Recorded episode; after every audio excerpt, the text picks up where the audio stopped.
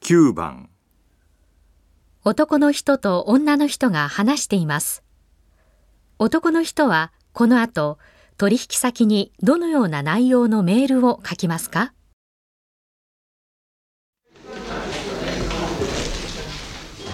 課長、ただいま帰りました。ご苦労さん。どうだったうまくいきましたよ。決まりです。そう。朝日製作所さん、見積もりの条件飲んでくれたええ結構粘られました。そうだろうね。ええでも、他社の条件引き合いに出したら、渋々でしたけど、首を縦に振ってくれました。そう。早速契約書、整えます。うん。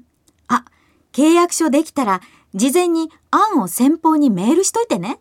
はい。それと、旅費の生産書も早くね。男の人はこの後、取引先にどのような内容のメールを書きますか1見積書、 2契約書、 3契約書の案、 4旅費の生産書、